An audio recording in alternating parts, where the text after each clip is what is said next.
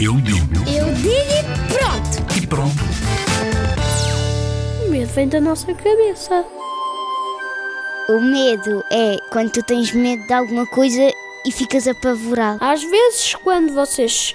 Quando uma pessoa está parada e vocês estão a olhar para ela, acontece assim: ouçam. Bum! É assim que acontece. Isso é o medo. Ser corajoso significa que vais ajudar uma pessoa, mesmo que tu tenhas medo, vais conseguir ajudar aquela pessoa. A coragem é quando tu tens coragem para fazer alguma coisa.